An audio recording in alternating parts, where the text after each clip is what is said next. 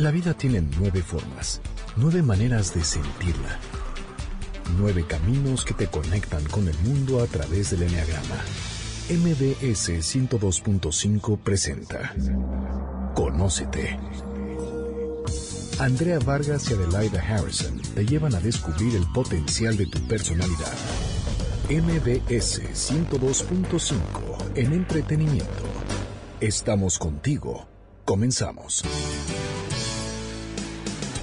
¿Qué tal? Esto es Conócete con el Enneagrama. Nosotros somos Adelaida Harrison y Andrea Vargas y hoy vamos a hablar del líder más poderoso del mundo.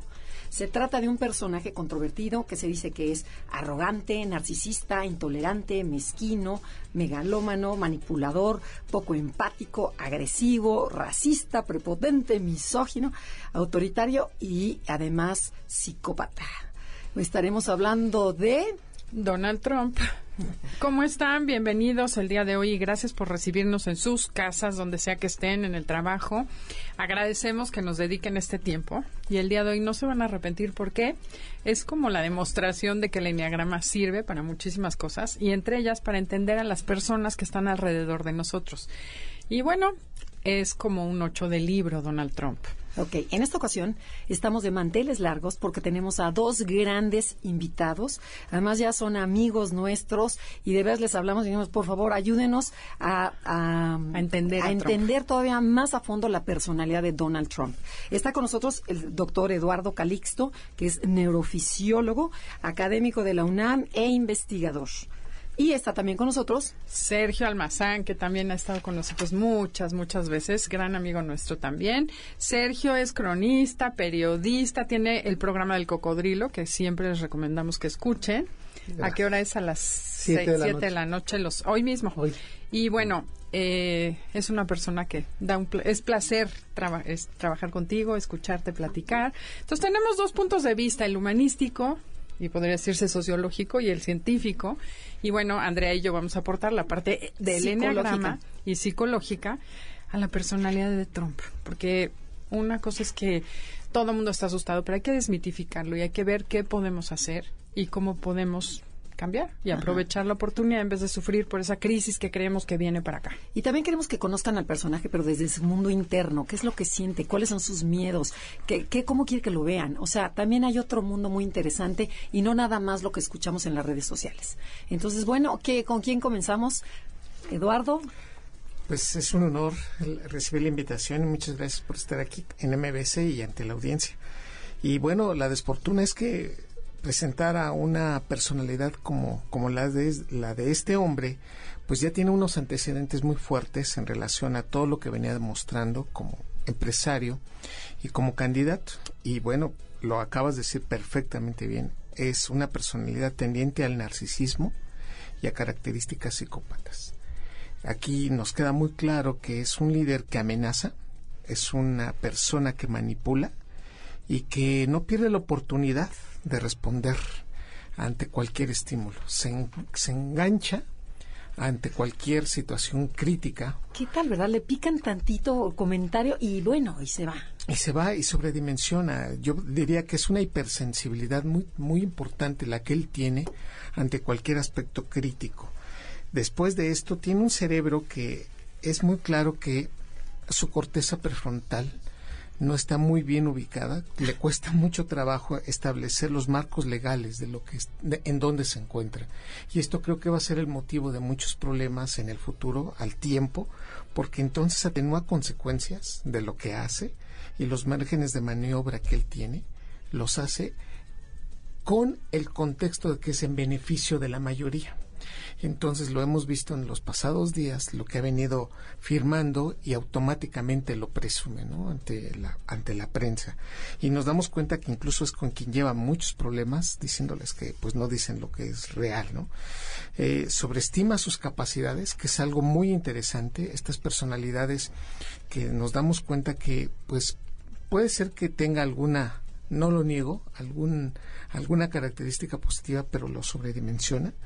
Es muy poco altruista y en consecuencia también tiene una conducta histriónica. Entonces vemos cómo actúa, vemos cómo Cuando más se siente presionado el histrionismo aparece en, estas, en esta personalidad de, de este hombre, de Donald Trump, y además es muy proclive a la doble moral. Nos dimos cuenta a lo largo de la historia y en especial en la, en la, en la campaña cómo, cómo tenía esta proclividad a, a, faltarle el respeto a las mujeres y decir después que no pasaba nada, ¿no? Y justificarse. Finalmente, eh, Donald Trump tiene rasgos violentos, caprichosos, y que esto, bueno, es una conducta de lo que llamamos en el campo de las neurociencias depredatoria desde el punto de vista conductual. Y con esto, bueno, la justificación está a flor de piel. Muchos de sus elementos son impopulares y lo que sí tengo que decir es que los actos que ellos hacen como toma de decisiones, incluso fuertes, los va a hacer bajo presión.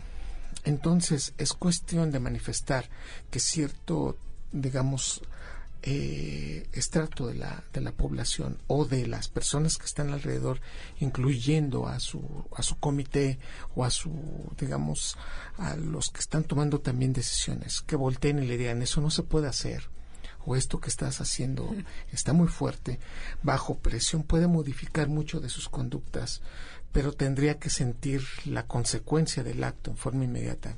Un psicópata sí entiende que puede haber algo mal, y salvo que se lo hagan ver que puede ser muy, la consecuencia puede ser muy fuerte, que él no la ve, pero que se la pueden decir, puede modificar sus actos.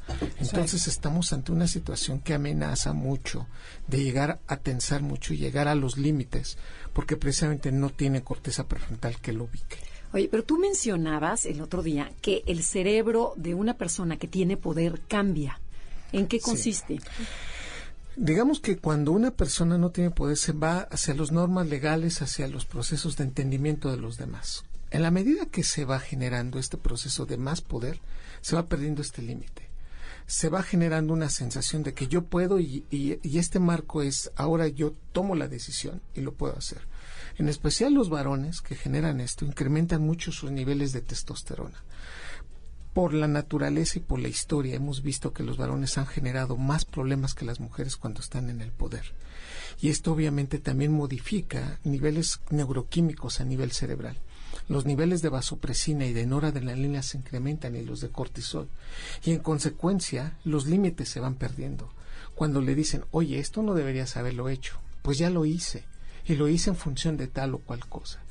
En la medida que estos marcos se van generando todavía a modificaciones personales, el marco de lo que puedo yo hacer se fue transformado y nos damos cuenta que muchos, digamos, personajes alrededor de la historia con poder fueron otras personas.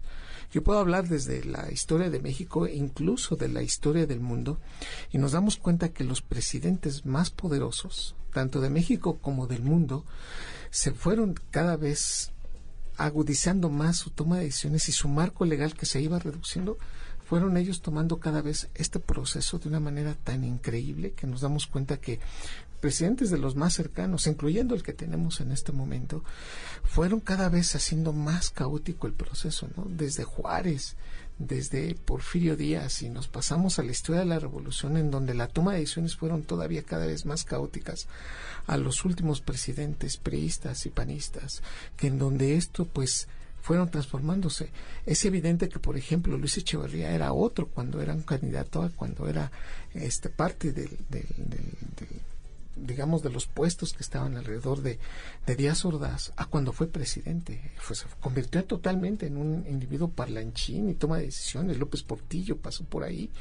Miguel de la Madrid, que en los últimos años obligó total, o sea, se, se, se, se eh, enclaustró en toma de decisiones y, y, nos dimos cuenta con Salinas cómo nos fue cuando él decía pues el gobierno soy yo y el, Cedillo llegó a un, a un, a un, a un nivel en donde pues no tengo cash y que parezca sidral, ¿no? Este, este tipo de cosas que nos daban risa pasando por, por los últimos presidentes que hoy nos damos cuenta que sí se transforma, el poder sí transforma. Ahora, si hay elementos para decir, hay, digamos, personajes que no se transformaron.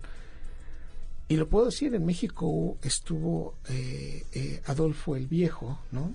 Este, este presidente que fue un presidente muy, muy centrado, no vivió con estos problemas económicos, pero de ahí en adelante no tuvimos esta, esta, esta participación de, de la humildad en el, en el poder, ¿no? O sea, lo más interesante es que estás diciendo que el cerebro se modifica con el poder y eso es de cuidado. Que hay más colesterol y mayor testosterona. Sí, hay muchísima vasopresina. Bueno, ya escuchamos la parte científica y lo que sucede en el cerebro de los humanos poderosos y psicópatas. Pero a ver, Sergio, ¿tú qué nos quieres contar? Mira, a mí me sorprende mucho. Leí recientemente a alguien que les va a resultar muy familiar. El domingo pasado justamente estaba leyendo eh, a Gaby Vargas, un texto que me llamó de sobremanera la atención, que el título era Todos tenemos un Trump en la cabeza. Mm, buenísimo. Y que me llamaba la atención una idea que exactamente no era de ella, que ya la retomaba, sobre por qué, que eso también es lo que más me interesa, no, no este personaje que ya por sí puede ser muy siniestro. ¿Qué nos, qué les hace al electorado votar por alguien tan siniestro? ¿Por qué resulta tan atractivo? ¿Por qué, ¿Por qué atrae tanto que puede ser capaz de ganarle a una mujer que ante los ojos de todos parecía la buena de la historia, ¿no? Es la que hubiéramos querido que, que estuviera, ¿no? O sea, en órdenes naturales de eso que llamamos convivencia, solidaridad, bienestar, porvenir, pues escuchas el discurso de ella y convencería al más incrédulo. ¿Por qué entonces? ¿Por qué nos enganchamos? ¿Por qué decidimos por otro? Como, ¿sabes? Eso que llamo Jean Baudrillard la transparencia del mal. Pareciera que ya la atmósfera nuestro aire está tan dañado que ya está tan transparente el mal que no lo vemos. ¿no?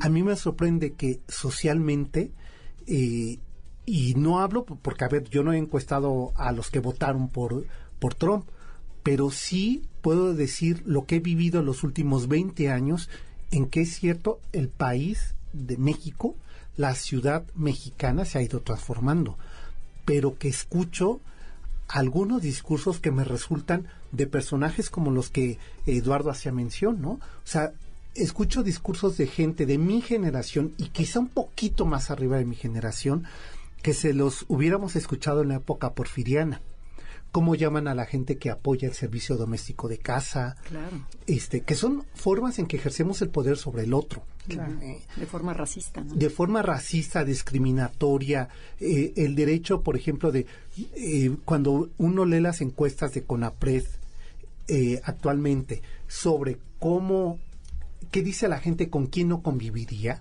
¿no? Que sea, hay con alguien que, que esté prietito, ¿no? No, no aceptaría convivir en con alguien que sea indígena. Lo que acabamos de ver con, eh, con en la Asamblea Constituyente, ¿no? Una discriminación a un indígena, ¿no? Eh, gente que tenga VIH o que sea homosexual. O sea, estas formas es, me lleva a pensar esto, y con eso cierro este primer comentario que decía eh, Andrea en su texto, ¿no? Si llevamos todos, al final del día, un Trump en la cabeza. Ahora, lo que va a ocurrir, eso es lo que tenemos que prever, ¿no? El hombre ya está ahí. ¿Qué vamos a hacer nosotros los que consideramos que estamos sanos? Disque sanos. Disque sanos, ¿no? Los que los consideramos del otro lado de esa brecha, ¿no? Yo eso es lo que quiero hacer notar. ¿Cómo es el Trump que tú tienes adentro? Nos tenemos que ir a un corte comercial. Estamos en Conócete con el Enneagrama. Andrea Vargas y Adelaida Harrison. Y, visítenos en Facebook, Enneagrama Conócete, o mándenos un tweet. Arroba Conócete MBS. El mal empieza en el cerebro, pero también se puede controlar. Este tipo de circunstancias no nos debe de apabullar. Conociéndonos mejor, podemos ir en contra de los propios monstruos. Estás escuchando el podcast de Conócete con el Enneagrama MBS 102.5. Ya estamos de regreso en Conócete con el Enneagrama. Somos Adelaida y Andrea y estamos con Eduardo Calixto y Sergio Almazán hablando sobre la personalidad de Donald Trump. Y este, bueno, ¿por qué no nos platicas, Adelaida, un poquito sobre cómo sería un 8, que se, para que vean qué tal se identifica la personalidad 8 con Donald Trump? Así es, hay nueve niveles de integración. Imagínense que es como un elevador que tiene nueve pisos. En el piso más alto está, pues, el ejecutivo, ¿no? El que dirige a su personalidad. La, la esencia y la personalidad son tan cercanas que sería como decir la personalidad iluminada. En el sótano es el nivel 9, donde vamos a ver las peores características de una persona desintegrada, donde, según el enneagrama, lo que sucede es que el neocórtex no participa, esta persona actúa desde el reptiliano, directamente desde la amígdala, como tiene tantos constructos o pensamientos y creencias, todo lo ve como una amenaza en estos tres niveles desintegrados y responde a esa amenaza que él está percibiendo para que te impactemos Eduardo, con las descripciones. Entonces, en el nivel 5, que es el último de los que consideramos promedio, es en este nivel el 8 está preocupado de trabajar, hacer muchas cosas para dirigir el mundo que lo rodea, para que se vea que tiene poder y es eficiente. Son personas que piden lealtad a los suyos, estás dentro o fuera.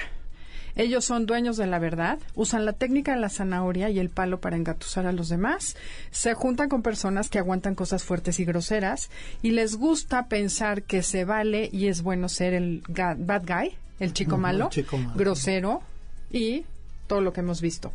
Eh, en el nivel 6, que es un poco más bajo, son personas que en, son cínicas, en este nivel son brutalmente abusivos, verbalmente abusivos también, y en el fondo hacen a los demás lo que les da miedo que les hagan a ellos. Estas personas se comportan con, de manera grosera para que la gente los rechace por lo que lo groseros que son y no por lo que son, que en el fondo se sienten malos. Se Como por la apariencia. Exacto. Pero ellos se sienten que son malos, que no tienen, han hecho tanto daño que en el fondo se dan cuenta de ello y dicen que me rechacen por ser un maldito y por gritar y no por mala persona.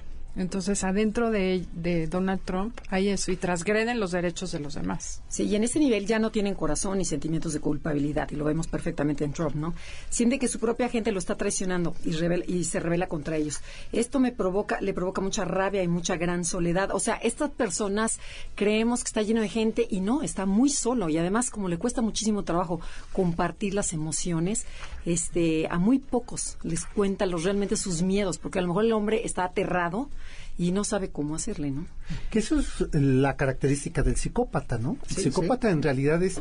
Eh, eh, llaman la, la, infancia emocional, ¿no? O sea, quedan atrapados en una vulnerabilidad.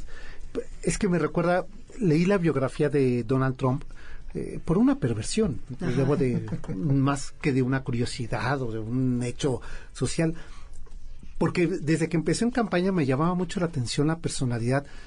No sé si les ocurra si algo terrible no soporto verlo, o sea, visualmente la boca, los su peinado, el movimiento, todo él me parecía frankensteiniano, sí, sí, sí. O sea, todo parece parche de otros. Sí, sí. ¿No? O sea, entonces, eh, bueno, salió su biografía y leí algo que me, una línea en especial que me llamó mucho la atención, como bien dicen, infancia es destino, ¿no? y, y hablaba de su madre, que su madre lo tenía que dejar porque el padre se había ido y la madre salía a trabajar y, lo encerraba y le decía, tú, eh, tú eres mi hombre, le decía la madre, mm. tú debes de cuidarnos, ¿no? Y que entonces él, eh, que él decía, muchas veces tuve ganas de llorar, pero yo era el hombre de mi madre. ¿Entiende? Esa, esa frase decía, claro, por eso hace un concurso de belleza, donde no va a tocar a ninguna mujer, sino es como un objeto. Las cosifican, ¿no? Sí, porque la mujer más sagrada era su madre, ¿no? O sea, la heroína, pero la que nunca tuvo un lugar en el mundo, claro. ¿no? O sea, a pesar de ella ser la que, eh, o sea, curiosamente él no renuncia al apellido paterno, ¿no? Eh, y nunca habla de su madre, ¿no? Cuando él es por su mamá, ¿no? Por y también habla de un padre muy exigente, ¿no? Muy exigente con él. Un, un padre autoridad, ¿no? Pero que yo cuando leía eso decía, híjole, a mí me parece que más bien él construye esa idea un tanto para justificarse, que más bien el padre estaba bastante ausente en su vida y que tiene que decir, hay un padre autoridad monstruo y por eso yo soy monstruo.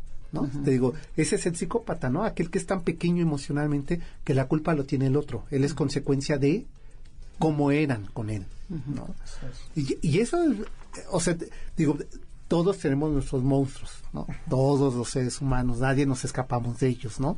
Algunos están más visibles, otros más invisibles, pero el tema es que él tenga el poder, ¿no? Siendo el monstruo que es, ¿no? Sí, hay etapas de la vida que son críticas. Eh, no es lo mismo que suceda un evento terrible, un accidente o una consecuencia antes de los siete años, por ejemplo, entre los 8 y 12 años, que es muy crítica la formación del cerebro que tiene de algunas estructuras, que en especial en esta etapa de la vida, entre los 8 y 12 años, que son niños que todavía no se dan cuenta de muchas situaciones, una parte del cerebro es la que interpreta emociones. No todo el cerebro es responsable de entender que alguien me está haciendo caso o que alguien está en desacuerdo conmigo o que definitivamente estoy cayendo mal. Si yo veo esto, en cuestión de medio segundo, yo detecto que alguien no me quiere o que alguien está en desacuerdo conmigo o que alguien me va a agredir. Esa parte del cerebro se llama giro del símbolo. Esta parte del cerebro se forma, se conecta, se relaciona, se, se proyecta entre los 8 y 12 años de edad. ¿Con qué estructuras? Con una que es el hipocampo, que parece caballito de mar, y, que está relacionada con la memoria, y otra que es la amígdala cerebral, que está con las ah, emociones.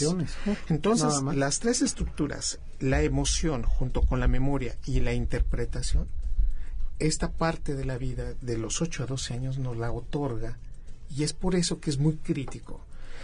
Este hombre, entre 8 y 12 años, Donald Trump, vivió principalmente el abandono, el abandono la violencia y normalizó en ese punto la agresión. Y es cuando llega adulto que normaliza todas estas ideas, todas sus conductas. Y entonces para él es normal tratar así a la gente, expresarse así de las mujeres y señalar así a los que han llegado a su país y no son de ahí y en consecuencia él no lo ve mal. Y eso es algo muy interesante que también este tipo de personalidades decimos cómo es posible que trate así la gente se porte de esa manera pues él no lo ve de esa manera. ¿por qué? porque lo normalizó y se convierte en un ciclo de violencia constante. Y fíjate lo que dice el enneagrama. El poder del ego es, en este caso, es el, el, decir no, es el control. Aprendió a funcionar para ser capaz de funcionar lejos de aquellos de los que dependía. Por lo tanto, mientras más lejos esté de esa persona, más seguro está. Eh, una de las cosas que tiene es el reto, le gusta retar y a pesar de que tienen que liberarse de su vida, están enganchados con ella porque les ayuda a demostrar fuerza y también a sentirse vivos. El 8 necesita que lo quieran y lo abracen pero se siente tan indigno de ese amor que hace justo lo contrario. Son personas que se sienten no queridas y rechazadas por sus padres y las figuras que lo tuvieron que haber cuidado. Y cuando hay ocho juntos, una cosa que tienen es que son, se miden y si ve que hay alguien más, lo respeta, que tenga autoridad. Entonces, esa parte tendrían los políticos mundiales que estar trabajándolo, demostrarle que hay gente con más poder, con más capacidad de liderazgo, y en eso sí son muy justos, porque el ocho es lo único que tiene como esa capacidad de determinar quién es el macho más alfa por así decirlo, y someterse a esa autoridad. Digo, no sé si en el caso de Trump ya está perdida esa opción, pero eh, está dispuesto a rifársela por sus creencias y asumir las consecuencias. O sea, él no se va a detener ante nada. Así son todos los ocho, son expansivos, son como submarinos. Mientras más se van forrando para no ser vulnerables, más capas de acero se ponen, entonces tienen que emitir señales. Y es en la medida que yo genero reacción ante el mundo que me siento vivo. En esa medida me siento seguro y fuerte. Por eso lo que está haciendo quiero pensar y deseo que sea como poner las bases y después bajarle un poco, porque no creo que pueda seguir todo su mandato así. No sé si humanamente puede ser posible que un cuerpo lo resista, ¿no? Toda esa fuerza. Porque por otro lado, el psicópata se alimenta de eso, claro, ¿no? yo creo que sí. Y, añadiendo lo que acaban de decir, desde chico los ocho se hicieron de dos maneras. Una fue que ambos lo mencionaron. Una es que me humillaron y este y dije nunca más entonces lo que hago es cerrar las emociones lo que tú hablabas de la amígdala ahí me cierro digo van a ver quién soy y la otra es que me hicieron este yo tuve que crecer muy rápido. O sea tuve que ser adulto desde chico no tuve una no tuve una infancia y una inocencia. Entonces tuve que crecer y, ver que este mundo es de los fuertes y yo voy a ser fuerte porque si no te comen. Y tuvo las dos. Sí o sea tuvo que crecer y por otro lado tuvo que hacerse el valiente. Entonces, o sea, no, hay por dónde se escape. ¿no? Claro, y lo peor es que se vuelven dueños de la verdad y entonces traen en la mente la fijación de la venganza, que ellos ven como castigo. pero ellos lo que dicen es que alguien me quitó la inocencia y me va a pagar por ello. Y ese es el patrón que repiten. Entonces, si él, si él ya decidió que México le quita los empleos a su gente, pues va a ir contra México, aunque sea Sí. totalmente inocente esa manera de pensar, porque no está viendo inocente desde el punto de vista de las habilidades de un Sí, niño. o ingenuo. No tiene cap- ingenuo pensar que esos trabajos los quiere su gente, Y, ¿no? y- y- y- y yo, en acuerdo con todo lo que están diciendo ustedes, es un grado de ignorancia. Brutal. Es decir, esto que puede ser un factor biológico se asocia a un factor psicológico de ignorancia absoluta, de culpar solamente lo que él cree, sin darse cuenta que existen más elementos y que esto todavía agudiza más, ¿no? Lo terrible de una toma de decisión en un momento crítico. Pero, pero a ver, yo, ¿por qué votaron por él? A ver, eso no me lo han contestado muy bien. ¿Qué fue lo que nos enganchó? Ya sé que todos tenemos un Trump, estamos en un antisistema, estamos en contra del sistema mundialmente. Entonces, ¿será que, que- A mí, Seduce. a mí me parece, perdón, que hay una, una cultura... sí, pon- Sí, tenemos que Tenemos hacer que ir a un corte ¿verdad? comercial, Sí. pero no se muevan porque Sergio nos va a decir qué piensa al respecto regresando. Esto es Conócete con el Enneagrama. Si nos acaban de sintonizar y quieren escuchar el podcast, métanse a eh, iTunes. iTunes, Enneagrama Conócete o a través de nuestra página de MBS. Ya, de verdad, ¿eh? Yo eso sí creo. No, porque eso es mucho psicoanálisis, ¿no? Que te dicen, a ver, reconoce quién eres. A lo mejor no puedes tú trabajarlo. Haz con que lo reconozcas, ¿no? Y acepta las dos partes, la luz y la sombra. Sí, sí, sí. Estás escuchando el podcast de Conócete con el Enneagrama. MBS 102.5. Ya estamos de regreso en Conócete con el Enneagrama y el tema el día de hoy es Trump.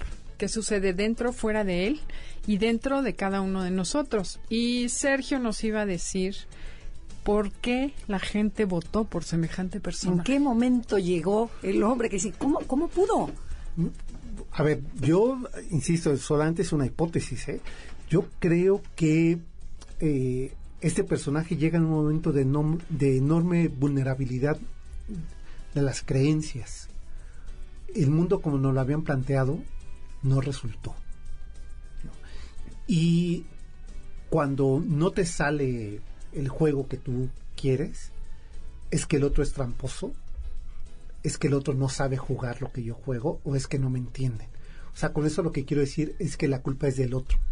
Nunca es mi responsabilidad. Sí, la proyección, ¿no? Y aquí creo que la sociedad norteamericana, que además hay que decirlo, es una sociedad hecha de migrantes. O sea, esa nación se formó y eso no está mal. El mundo entero está hecho de migrantes, ¿no? Nosotros somos consecuencia de migrantes eh, españoles que vinieron a encontrarse con este mundo indígena y que somos resultado de eso, ¿no? Pero el mundo está hecho así. El tema es decir, yo no soy más porque como nos eh, eh, este, conquistaron. No, a ver, eso ocurrió hace 600 años. Que te pones a ver y seguimos un poco en ese canal, ¿eh? No, no Como claro, país. no, no como país y el mundo entero está funcionando así. Esto es una síntesis de un país que se sintió por mucho tiempo totalmente poderoso y que aquella caída de ese edificio le dijo, "Mm, mm, tú ni eres ni el más seguro del mundo ni el más poderoso, Sí. eres frágil. Eso piensen ustedes lo que le sucedió a la sociedad norteamericana.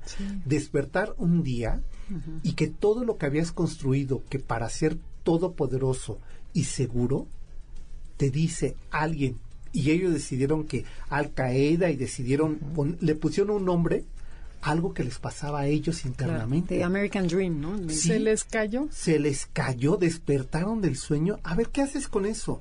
Un poco lo que nos ocurrió, nada más que eh, pienso en 1995, cuando despertamos aquel, de aquel error de diciembre y que nos dijeron que mentira, que éramos todopoderosos, que éramos ya una potencia, que... ¿Y qué nos ocurrió? Como vino una enorme crisis económica, nos hicimos muy nacionalistas. Yo recuerdo que las casas empezaban a pintar de colores muy mexicanos, muy a la barragán, ¿no? Y tener muebles mexicanos, y entonces empezamos a servir comida mexicana, a vestirnos con trajes típicos mexicanos, y no culpamos al mundo. ¿Por qué? Porque no lo había, el mismo daño nos lo había hecho alguien de nuestra patria. Claro. ¿no?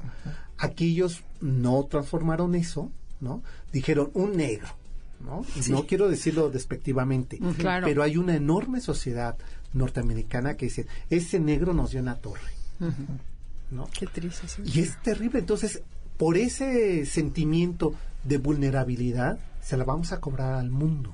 Ujú. Y llega alguien que te promete y que te dice, Que te te voy a hacer dice- great again. Sí. Y desde ahí me engancho. De ahí, porque además es cierto, piensa como yo. Lo que yo lo digo en, en cortito, entonces no quiere decir que yo no estoy equivocado. Él lo dice en público. Claro. Entonces los del error son los otros. Sí, no yo. malditos migrantes que nos quitaron los puestos Ajá. de trabajo y todo Y la potencia. seguridad y el porvenir y el desarrollo y lo Pero al final todopoderoso. del día, entonces la gente votó nada más porque quiere volver a tener un país grande y no se pusieron a pensar en todo lo que Pues consigue. porque es la, la clase media, o sea, por ejemplo, fue el centro, sí. centro de Estados Unidos Sí. fue el que votó, por Claro. él, ¿no? Porque Sí, sí, todos sí, los, hay que ver los dos extremos, extremos, o sea, que es los que lo que están es pegados al los mundo, este, Claro. fueron los liberales, ¿no? En Estados Unidos, recuerdo el año pasado que fuimos al Congreso, una amiga mía que vive en Boston y vivió en San Francisco me dijo, a ver, eh, en medio de Estados Unidos no hay nada que No hacer. nada que que hacer. también es muy despectivo si te pones a ver que digan los, los costeños que en el centro de Estados Unidos no hay nada que valga la pena. Y lo, lo mencionaba porque la con- el Congreso este año es en San Antonio. Claro. Dijo, ahí no se nos perdió nada. Y esa es la gente que votó, que debe haber vivido por mucho tiempo marginada, subyugada, despreciada por los intelectuales. Claro, mira, y pienso, eh, a ver, vamos a, yo recuerdo un comentario en el 2006 de un amigo venía a las elecciones en México y me dijo, no, pues yo tengo que votar por el PAN porque los empresarios votamos por el PAN. ¿En serio? Yo, dije, yo, yo dije, ¿en serio? O sea, dije, me estaba cotorreando. Pues claro, ya vimos que los de la izquierda, pues es para los que no tienen. Y el PRI una bola de rateros. Hace unos días acabo de verlo nuevamente y le pregunto, oye, ¿sigues pensando? Claro, hay que voltar, eh, vol- voltear y ver a Margarita Zavala, porque nos va a recuperar lo que nos ha quitado el PRI y lo que ha quitado la izquierda por darse a los pobres. O sea, ese es el pensamiento de un mexicano del siglo XXI. Ahora, vamos a trasladarlo a Estados Unidos y el efecto es similar. Quienes votaron por Trump es los que se sentían desposeídos, a los que les habían arrebatado los migrantes, eh, los pobres. Y hay que recordar otro efecto que le está pasando a México, ¿eh? El tema de los créditos, Claro. créditos bancarios y, y créditos inmobiliarios, que le pasó ya a España. ¿no? Entonces, cuando empiezan a dar cuenta que se habían construido un mundo del cual no es, ¿no? entonces la culpa no es de ellos, Claro, es de esa economía del negro ese. Claro. claro. ¿no? Y de que no hemos puesto un muro. De que no hemos puesto el muro, ¿sí? Claro. ¿no? Aunque el muro ya se lo pusieron en la cabeza. Claro. Y ese es el peor. Ideológico ahí, pero El nunca lo han quitado. El ideológico, ¿no? No, y ese es un tema humano, ¿no? Sí, yo, yo lo que aporto a esta mesa en, desde el punto de vista de las neurociencias es que cuando una persona llega y promete algo, aunque sea totalmente fuera de, de la realidad, nos parece sumamente atractivo, independientemente que se cumpla o no. El hecho que nos mientan, y aún sabiendo que nos Que nos están está mintiendo. mintiendo, pero si yo estoy Eso contento, sí, aquí está el punto. Si yo estoy feliz, si tengo en mi, en, en- en mi, voy a poner un ejemplo burdo, si, si en mi cartera hay 10 mil pesos y, y yo comúnmente traigo 200 pesos, en este momento digo, no me importa lo que me digan, estoy feliz y estoy pensando en qué voy a invertir, en qué voy a gastar, en qué me voy a comer o qué me voy a comprar. El hecho es que lo que sabemos es que entre más felices estamos, las mentiras las creemos más. Aunque sea totalmente y sabemos que me están mintiendo, que me está robando, incluso hasta de pareja. Si yo sé que me estás mintiendo y te digo, no, es que no llegaste a las 10 de la noche, llegaste a las 4 de la mañana y ya vi en qué fachas venías. Pero sabes que no me conviene incluso discutir contigo porque creo que nos vamos a pasar mal el fin de semana. Prefiero quedarme. Pero si ya estoy enojado y estoy molesto, este proceso cambia y se atenúa esta situación. Incluso ponemos más atención por lo que estamos haciendo. Por un lado. Y por otro, este hombre vino a cambiar totalmente. Él no es un político. Es un empresario. Y llegó con la seducción de más trabajo y mejor economía. Y con este punto, mucha gente que incluso era indocumentada dijo, me conviene, porque me está prometiendo una cosa que los políticos no han podido solucionar. Y este fue uno de los factores por los cuales sedució y que mucha gente volvió y dijo, ¿cómo es posible? No, es que me va a dar trabajo. Y en esta situación, y esto es lo primero que está defendiendo en estos primeros días. Pero el cerebro le gusta engañarse. Ah, sí, por supuesto. Porque además lo paradójico es, doy trabajo, pero regreso a los migrantes. Entonces yo, migrante, ¿no? ¿Cómo voto por él? Cuando sé que me va Y a votaron. deportar? Y votaron. no, claro, pero ellos votaron para que no llegaran más mexicanos a hacer lo que ellos es. hicieron. Sí, que O sea, llegue sí primero. hay un proceso bien negro y No, pues, turbulento ahí Muy dentro. perverso, de una Claro. enorme perversión, como ahora sí como dice el bolero, ¿no? Miénteme más que me hace tu maldad feliz. No. Oigan, y ahora explíquenme algo hablando de perversidades. ¿Cómo justificamos el hecho de que el gobierno mexicano haya traído a semejante personaje? O sea, ¿cómo influyó y por qué sucedió tal cosa? Bueno, eso habría que preguntárselo a... a O mejor lo dejamos, lo dejamos para sí. después. Yo creo que- pero a ver, a mí me gustaría saber, para no salirnos del tema, ¿qué todo tenemos, todo es luz y sombra en esta vida? ¿Cuál sería la parte positiva de Trump? Pues mira, de- desde el punto de vista también de las neurociencias, una persona que gana mucho dinero, una persona que tiene éxito, es extraordinariamente seductora. Y entonces tú dices, yo quiero ser como esta persona. De todas las adicciones que puede haber, el hecho de seguir trabajando se convierte en, en una adicción incluso motivante. Que yo te diga, mira, trabajo mucho y ve la casa, ve mi coche, ve, ve mis ganancias. Este punto es extraordinariamente atractivo. En ese contexto, no estoy diciendo que sea bueno, simplemente que los workaholics, los, los que trabajan, los que son aficionados a tener más dinero, que son otra cosa, son extraordinariamente seductores. Este punto en una economía de mercado en donde el que más trabaja más tiene, se convierte en un proceso altamente competitivo y afectivo y nos encanta engancharnos de eso. Por lo tanto, este proceso, si de positivo podríamos hablar de lo poquito que puede haber en esa circunstancia, es eso, que va a ser una economía terrible de mercado en donde va, nos va a ofrecer que cada vez se va a tener que trabajar más, se va a hacer el dinero más caro, pero en función de eso, la gente va a tender a buscar ese proceso como un patrón de, de fin. Como Y un también fin, salirte de tu zona de confort y métele. por ¿no? supuesto. O sea, será, quiere decir que la gente va a trabajar más por y la tendencia en Estados Unidos va a ser eso. Que mucha gente se haya conformado en disfrutar lo que tiene y eh, hacer las cosas que a su, a su modo había logrado. Con esta economía que eh, propone este hombre, va a ser función de que, de que tenemos que trabajar todavía más para poder aspirar a cierto a ciertos Y también a nosotros, ¿no? Sí, claro, también lo pensaba en días pasados. Recuerdan que previo a, a que él tomara protesta como presidente, Donald Trump se entrega a uno de los eh, más perseguidos que ha hecho negocio de manera ilícita, sucia y demás, Sí, ¿no? El además, Chapo, ajá. ¿no? Pero lo Eso es muy presume. interesante, porque lo que quiere decir, o sea, siguiendo lo que nos dice Eduardo, es si creo que la parte positiva es que dice el dinero se gana de forma legal. ¿no? Así es. No la vía ilegal, ¿no? O sea, él considera México es su enemigo porque eh, ha ganado dinero de manera ilegal con los migrantes, ¿no? Que no pagan impuesto, que están de, de manera no legal, ¿no? Creo que el mensaje en positivo es eso, que está diciendo que hay que trabajar mucho, pero que el dinero es de manera legal. Tiene ahí una lectura otra vez perversa, porque es legal incluso contra de la naturaleza, porque hay que recordar que dijo Trump que esta idea del efecto invernadero es un invento. Y esto lo dijo porque hay que explotar más el petróleo, que es hacia donde va. Y el petróleo lo va a utilizar para la guerra, para hacer la guerra. Dios mío. ¿no? que es lo que sigue en su agenda. ¿no? Y eso, voy a decir algo terrible y ojalá que lo recuerden, que lo dije aquí, es que nos conviene a los mexicanos, porque va a aumentar el valor del petróleo. En el momento que haya guerra, aumenta el valor de nuestro petróleo. Es terrible, ¿eh? pero es doblemente terrible tener jóvenes que están muriendo con ese sueño de que se iban a ser millonarios vendiendo narcóticos. Claro. ¿no?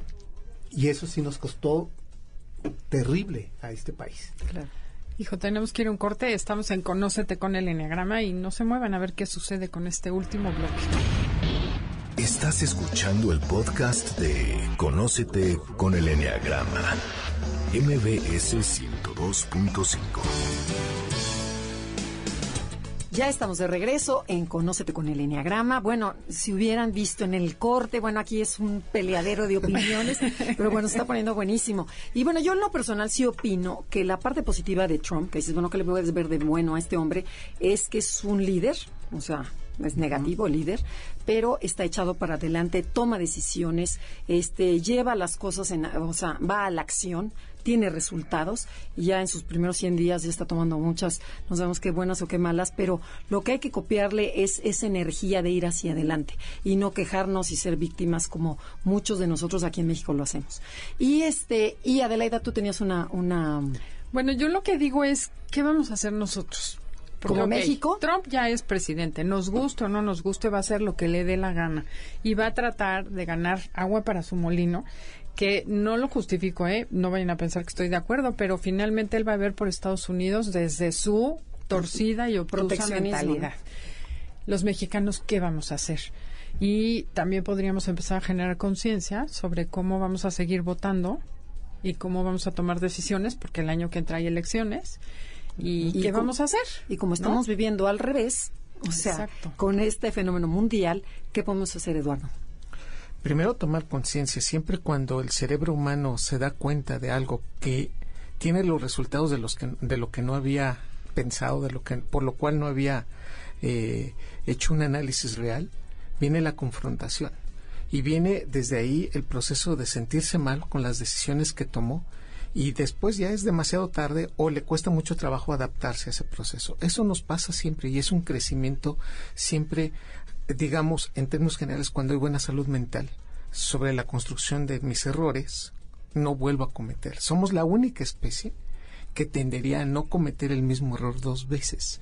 Sin embargo, también existen estos procesos de perversión y de situaciones en donde dice, ¿cómo es posible que una sociedad como fenómeno que se, se mueve y, y se vuelve a cometer un mismo error? A lo largo de la historia de nuestro país nos hemos dado cuenta que han existido los caudillos, que han existido los líderes que por momentos toman la población tan vulnerable. Ante este punto yo lo que digo abiertamente es si reconocemos a nuestro cerebro como tal, es primero quitarse esa desensibilización que tiene y expresar qué es lo que nos genera tanto malestar. Y eso nos va a dar una mejor toma de decisiones cuando vienen y cuando vengan estas nuevas elecciones. No votemos por lo mismo que nos ha lastimado tanto. Y seamos capaces de reconocer quiénes son los próximos candidatos, pero también tener una crítica constructiva y para que sepamos por quién vamos a votar. No se haga este fenómeno como un proceso de, ir y hacer lo que dicen los demás y porque me regalaron la despensa o porque me regalaron dinero o porque voy a ser parte de ese populismo en el que me están haciendo partícipe y creer que eso es lo positivo ya nos, ya nos demostramos que eso no funciona en nuestro país. ¿Y qué tanto influye el inconsciente colectivo? Esto que ha pasado en, en, Europa, en Francia, en Inglaterra, Estados Unidos, el que ocurre aquí también. Viene, esa parte es tan, tan, tan frecuente y es un fenómeno que los neurocientíficos deberíamos analizar en nuestro país en este contexto. Hoy la tendencia es votar por alguien que no es político o que nunca había tenido la oportunidad. Esa es la tendencia. El antisistema. Irnos en contra de alguien, primero por castigo, ¿no? Nos lo mostraron hace poco que era el, el voto útil. No sirvió. Pero en términos concretos, esta condición es, si al cerebro le hacemos, si nosotros somos conscientes, vamos a ser más, digamos, responsables de este evento. Este es mi mensaje. Que seamos más conscientes. Y ser conscientes significa conocer más. Así que la invitación es, veamos, estudiemos, analicemos, tenemos muy buen tiempo, que estos candidatos evidentemente no van a cambiar, son, digamos, ya les funcionó ser como son. El cerebro no va a cambiar algoritmos para hacer algo distinto, siempre va a ser prácticamente lo mismo. Sepamos leer, sepamos entender lo que nos están diciendo, pero también estudiemos más a estos personajes que tienden a ser líderes y que desafortunadamente se aprovechan de muchas condiciones para poder llegar al poder. Y yo quisiera comentar rapidísimo antes de darte a ti, Sergio Paso, que también nos hagamos responsables. Si cambió en Estados Unidos o no cambió, tú hoy, o sea, y es un consejo, tú hoy qué vas a hacer para mejorar tu situación, para cambiar tu actitud y tomar las riendas de tu vida, para que no dependa ni de México, ni de Estados Unidos, ni del PRI, ni del PAN, ni del PRD. ¿Tú qué vas a hacer con tu vida desde hoy?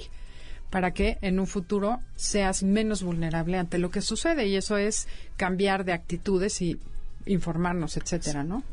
Sí, eh, me gusta mucho que digas ser responsables, que responsabilidad significa respuesta a los actos. Tener una respuesta a los actos. Me parece que yo recuerdo hace un año cuando empezaban las, las campañas en Estados Unidos, todos decían, no va a llegar, qué caso le... Y nadie o sea, hizo nos nada. vimos muy incrédulos o muy ingenuos. Creo que eh, ser ingenuos no es ser responsables. Exacto. ¿no? Exacto. Lo que nos ha faltado es un ejercicio verdaderamente pleno de autorresponsabilidad. Eh, ahorita que venía para acá, este, venía con otros compañeros y uno de ellos dijo, pásate el alto, ni viene nadie. Entonces le dije, te pasas el alto y yo me bajo. Ay, no exageres, y todo el mundo lo hace. Le dije, es que ese es el proceso del que tenemos que empezar a trabajar. Sí, Algo tan sencillo que es hacernos responsables. Si tú ya llevas prisa y vienes tarde, pues el problema no es de la señora que va a cruzar y la vas a atropellar. Claro. ¿no? O sea, porque no, no es el tema de pasarte un semáforo, que ese no tiene vida, ¿no? El- ese es un aparato, ¿no? Que tiene un mecanismo y no tiene valores, ¿no? No es respetar el derecho de la Ese persona que es tiene otras. Nada más que vives en convivencia con otros seres humanos, sepas, lo conozcas o no lo conozcas, con mayor razón si lo conocemos. Yo sí creo que es un momento de ejercicios personales que tienen que ver no corrompernos, ¿no? Porque ese a mí me parece que es el gran tema de nuestra sociedad mexicana. Somos una sociedad altamente corrompible y corruptos. De la todas las formas posibles, hasta, o sea, podríamos aquí hacer 50 programas sobre corrupción Bueno, y la gente nos diría más. Esto me recuerda, eh, recordarán en la Roma cuando hicieron el, eh, los, los mandamientos, es porque la gente iba y se confesaba. Y decía, dicen, ¿no? Los sacerdotes decían, ah, eso no se nos había ocurrido. Entonces lo anotaban y empezaban a marcar con qué frecuencia se hacía. Si nosotros hiciéramos ahora una ley de corrupción, o sea, una ley de conductas de corrupción, de ver a los que hacen leyes en ese país dirían, ay, ¿a poco también se puede hacer eso? Hay que anotarlo antes de que nos pase eso, porque somos resultado de todas estas maneras de corrompernos. Permitimos que nuestro hijo nos engañe a la hora que llega a casa. Ay, no, le digas nada, se le pasó el tiempo. Y aceptamos que nos mienta. Es una manera de corromper. ¿no? Sí. no, Este, las mentiritas blancas, dile que no estoy. Sí, di- di- dile que Desde no. ahí. Empiezas Desde por ahí. O, o si no recuerdo, a- alguien me decía hace poco, dile, ¿tú crees que yo soy mentirosa? ¿No? Me decía alguien, tú dile, tú dile a mi esposo, ¿verdad que yo no soy mentirosa? Le dije, ¿quieres que yo sí lo sea? Exacto. O sea, Claro. entonces, esas cosas que son la práctica cotidiana, creo que son las que tenemos que empezar a cambiar. Que, eh, y no hacernos víctimas de este personaje. Eso es lo más importante. No victimizarnos porque entonces no vamos a crecer, no vamos a aprender de esta lección. Como nos hemos vuelto también víctimas de nuestros partidos políticos, no hemos madurado como electorado. ¿No? Y permitimos, se nos olvida de mañana, pues sí, a mí sí me hacía falta la despensa, ¿no? Este, entonces y vuelvo a caer. Y sé- seis años Sí, por una despensa de un día. te Y ni voy a ganar nada, o sea, mejor mi y despensa, claro. Exacto, ¿no? De, y yo para qué, hace poco yo subí una imagen de la agencia F sobre la marcha de Andrés Manuel en el 2006 y alguien me puso en el, en el Twitter, yo fui a esa marcha y no sirvió de nada. Y, y yo le respondí, ¿no te sirvió a ti? Porque entonces no es culpa de la marcha. Claro. Si tú no lograste transformar para qué ibas a esa marcha, la responsabilidad no es del, del político, ¿eh? La responsabilidad es de nosotros, ¿no? Claro. Hoy sé que no debo votar por alguien que me da despensas, Exacto. ¿no? Por ejemplo, entonces creo que el ejercicio, aquí con lo que subrayo es eso que tú dices, Adelaida, hacernos responsables. Y eso significa hacer respuestas públicas. O sea, en nosotros está decidir si esto es una catástrofe y somos víctimas o es una oportunidad para cambiar y tomar el control de Claro, nuestro país ahora- también y no estar supeditados a los gringos y de nuestra persona y no estar supeditados al gobierno. Y hay cosas que no, no dependen exactamente de nosotros, como es la economía de un país. Claro. Claro que nos afecta el que el incremento del, del dólar, por supuesto que nos afecta, pero yo no me puedo quedar sentado diciendo es que malditos esos que gracias a su a su teoría de la perversión me están haciendo a mí, da-". pues no, mejor me pongo a trabajarle Claro. y a ahorrar y no aceptar corromperme. A mí me parece que eso nos ha hecho mucho daño. Tengo un Honra- primo. honrarnos a nosotros mismos, ¿no? Sí. Pero desde que dices, no me están viendo, total, lo hago. No, aunque nadie te vea, eres te tú, estás te estás tú, misma, te estás Sí. autoengañando. Y además Entonces, tengo empezar primo- por ti y luego por la familia. Exacto, y mi primo dice sabiamente que no hay crisis que soporte 15 horas diarias de trabajo. Claro. Entonces es un poco decir, ok, sí, está difícil, sí, pero si todos trabajamos juntos y todos nos ponemos a movernos de manera diferente, podemos salir adelante. No será la primera ni la peor crisis que hemos tenido. Mira, mi abuelo decía algo que me parece que es el inicio de la corrupción. Decía, eh, era un hombre del campo, entonces decía, ganas tres pesos, gasta dos, no gastes cinco. Porque si te corrompes diciendo, ah, ya lo pago el siguiente mes, no lo vas a pagar. ¿No? Eso, nuestras economías domésticas, o sea, nuestra vida Pon doméstica. orden en tu vida doméstica. Un orden. Empecemos por ordenarnos. Sí, esta fantasía que decías tú, ¿no? Eh, cómo nos autoengañamos con el cerebro de que ah, va a ser mejor. No, sí, hay que votar. Y es una flojera interna. Creo que ya nos están diciendo que nos tenemos que ir. Bueno, algo que quieran comentar. ¿Con qué Ya. cerramos? ¿Con qué cerramos? ¿Con qué se quedan? que es posible, que es posible el cambio. Y yo insisto, si nos queremos y nos cuidamos, este proceso empieza con nosotros y se impacta y se traduce a nivel social. Yo invito de verdad al público que nos está escuchando hoy, eh, quererse significa respetarse. Entonces, si se quieren un poquito, hay que respetarnos, porque en esa medida vamos a exigir que el otro nos respete. Ya, a lo mejor si nos quiere, pues ya es una ganancia, Claro. pero que nos respete. Entonces, empecemos por respetarnos. Pues me parece muy ¿Y tú sabio. con qué, te, qué, qué- qué aportas? Yo quisiera decirles, ¿qué será? Ahorita dijiste el respeto.